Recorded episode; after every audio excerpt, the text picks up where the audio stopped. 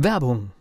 Was passiert, wenn der Chef oder die Chefin eine Auszeit nimmt und die Angestellten auf sich allein gestellt sind? Christian Pukelsheim und Michael Habekorst beschreiben in ihrem Buch Radikal weg die Herausforderungen für Unternehmer und Mitarbeiter, welche Vorbereitung notwendig ist und worauf unbedingt zu achten ist bei einer Auszeit. Radikal weg, wenn der Chef ein Jahr Auszeit nimmt und das Unternehmen dennoch funktioniert. Erschienen im Mentoren Media Verlag www.mentoren-verlag.de der Unternehmer Academy Podcast. Wir machen aus Menschen mit Know-how Unternehmer mit Erfolg.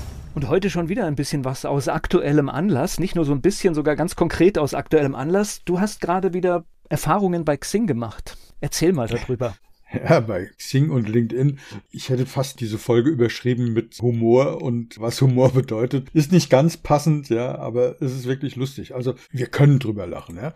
Also, wir müssen das, drüber lachen. Genau, das ist, glaube ich, die beste Variante. Fangen wir mit dem Xing-Beispiel an. Bin immer noch, man kann jetzt über Xing diskutieren, wie auch immer. Ich kriege darüber nach wie vor immer mal wieder Kunden. Also ich höre äh, viel Kritik, also an dieser Stelle tatsächlich. Viele sagen, sie sind ausgestiegen. Ich muss tatsächlich sagen, mein Premium-Konto rechnet sich noch und solange bin ich dabei. Ähnlich geht es mir auch. Ich kann die Kritik auch nachvollziehen, ganz eindeutig. Aber das ist halt eine Positionierungsfrage. Da geht es jetzt mehr um Angestellten und Vermittlung von Arbeitsplätzen und so. Das ist natürlich nicht mein Ding. Aber es funktioniert immer noch so. Aber wir wollen ja nicht über Xing reden, sondern das nur so am Rande. Jedenfalls schreibt mich da jemand an. Ein Professor, Doktor, als freier Journalist ist er tätig und Vertreter für die EU und für eine Fachzeitschrift schreibt er ich gucke mir ja jedes Profil an, also jede Anfrage. Es war übrigens ohne Text, ja, einfach nur eine, eine Kontaktanfrage. Gucke ich mir das Profil an, denke, ja, cool. Und dann schreibe ich ihm einen Text und ich gebe zu, dass dieser Text, dass ich da eine Vorlage habe. Also ich denke mir da nicht jedes Mal was Neues aus, sondern habe ihm halt zurückgeschrieben, guten Tag, Herr Professor Dr. sowieso. Sehr gerne bestätige ich Ihre Kontaktanfrage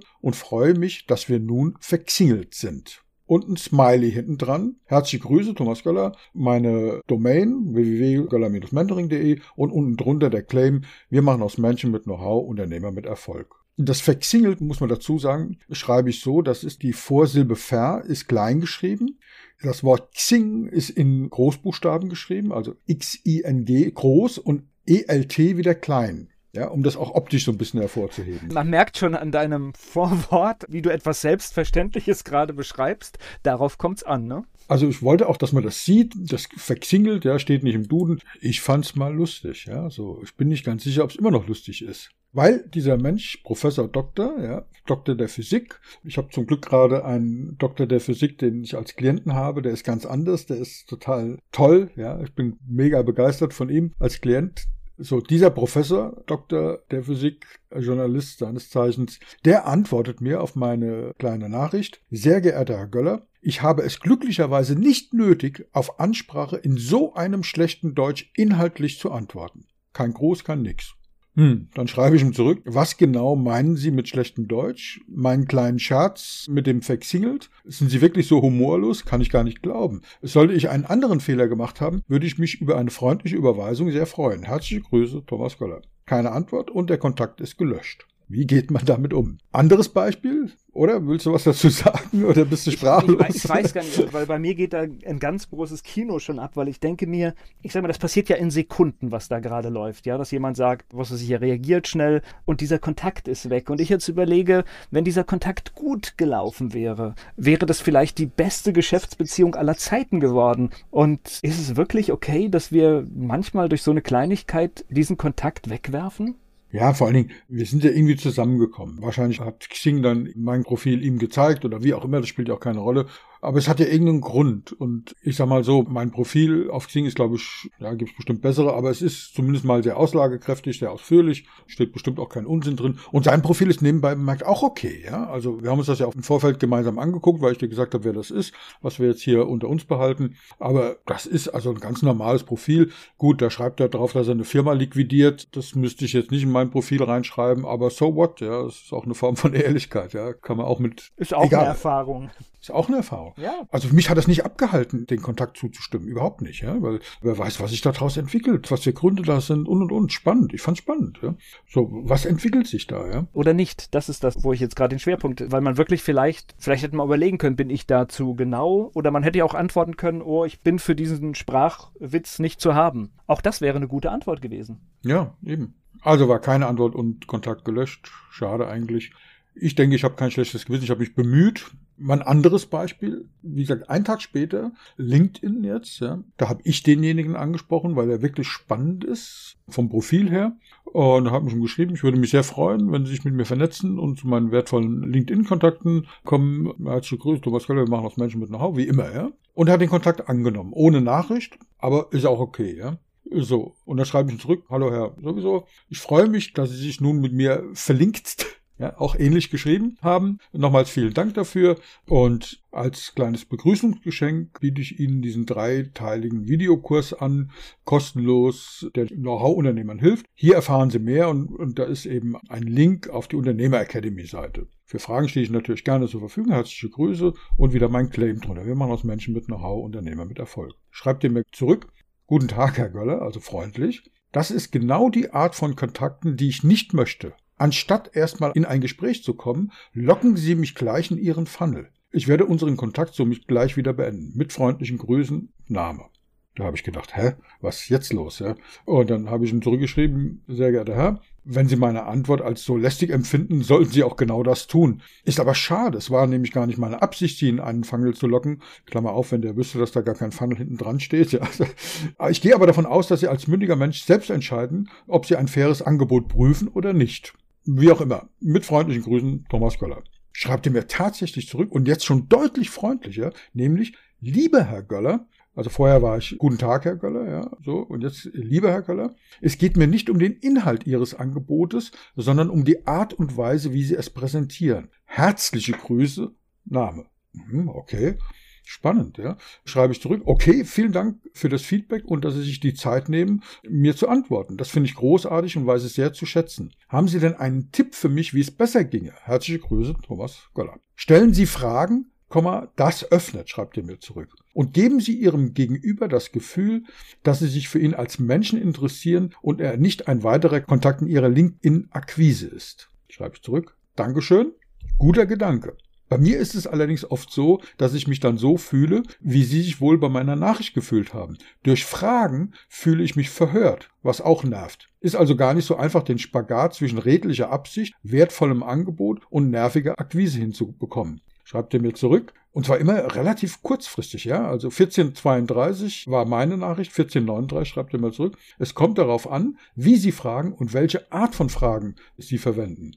So, und dann schreibt er mir zurück, wo wir gerade im Gespräch sind. Ich führe eine kleine Umfrage für deutsche Unternehmer durch. Haben Sie vielleicht eine Minute Zeit, mir dabei zu helfen? Und, und, und.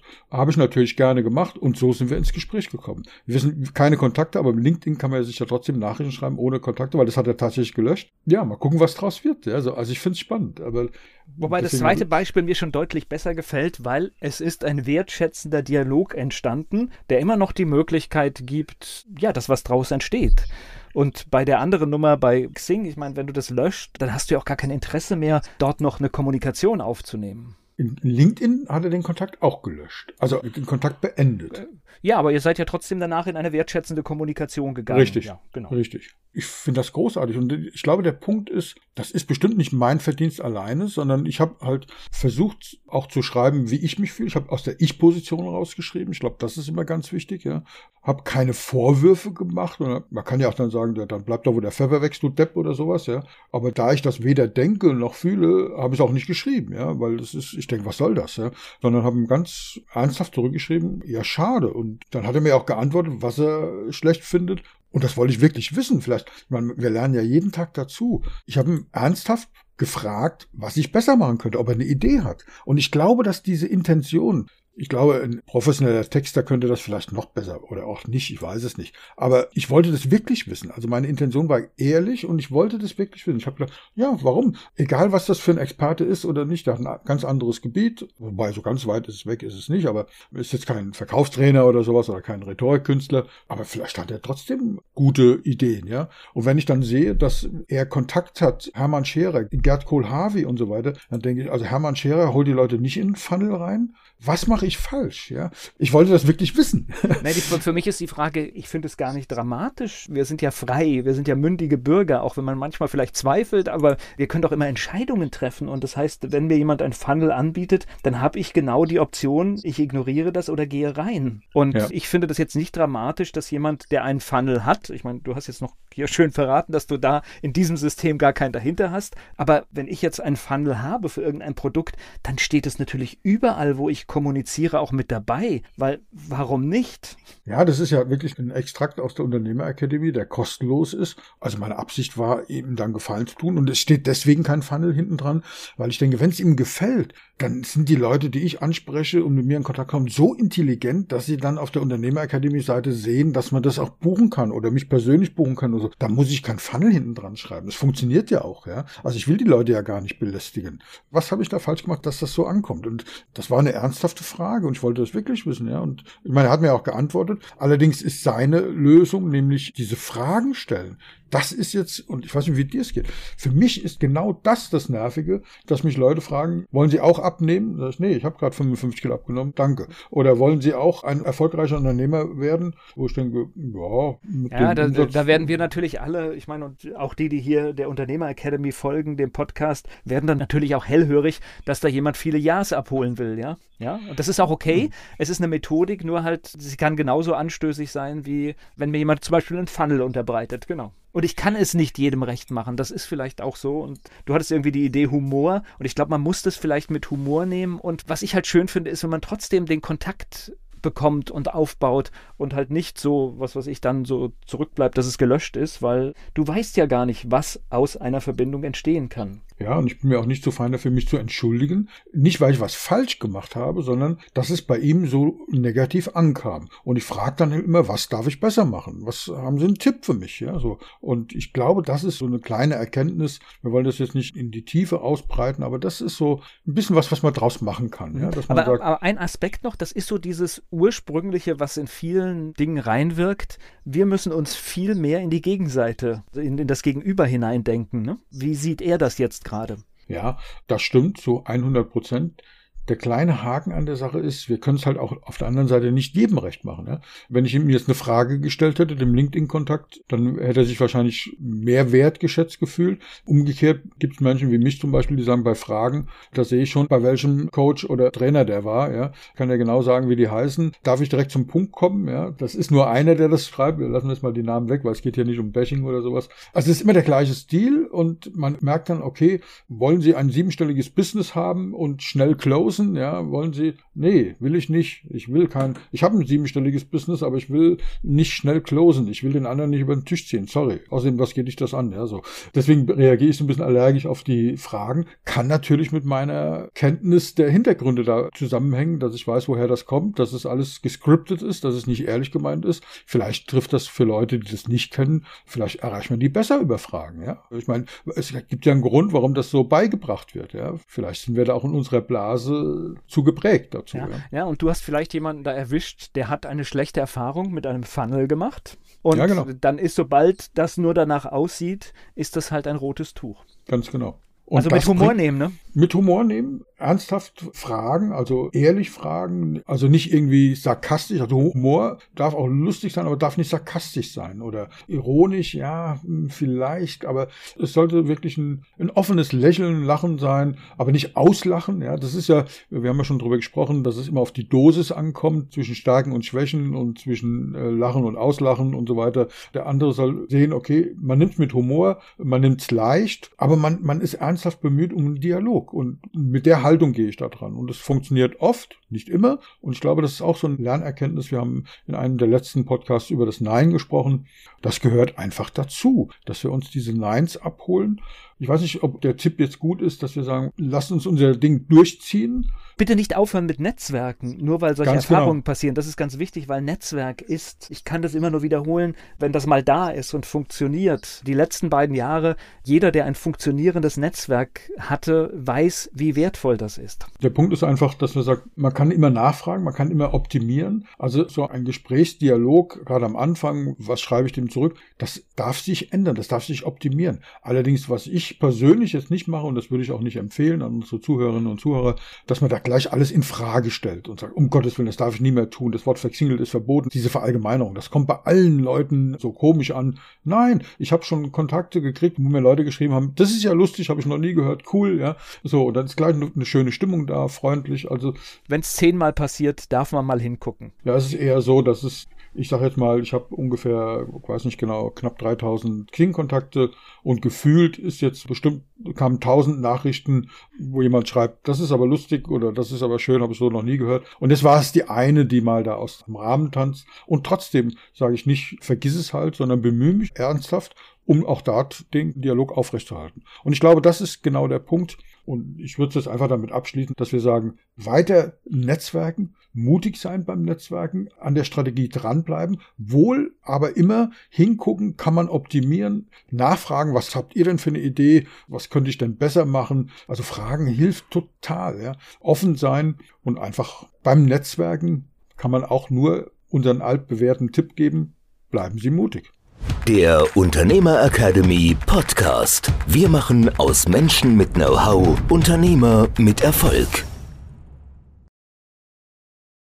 Werbung. Was passiert, wenn der Chef oder die Chefin eine Auszeit nimmt und die Angestellten auf sich allein gestellt sind? Christian Pukelsheim und Michael Habekorst beschreiben in ihrem Buch Radikal weg die Herausforderungen für Unternehmer und Mitarbeiter, welche Vorbereitung notwendig ist und worauf unbedingt zu achten ist bei einer Auszeit. Radikal weg, wenn der Chef ein Jahr Auszeit nimmt und das Unternehmen dennoch funktioniert. Erschienen im Mentoren Media Verlag www.mentoren-verlag.de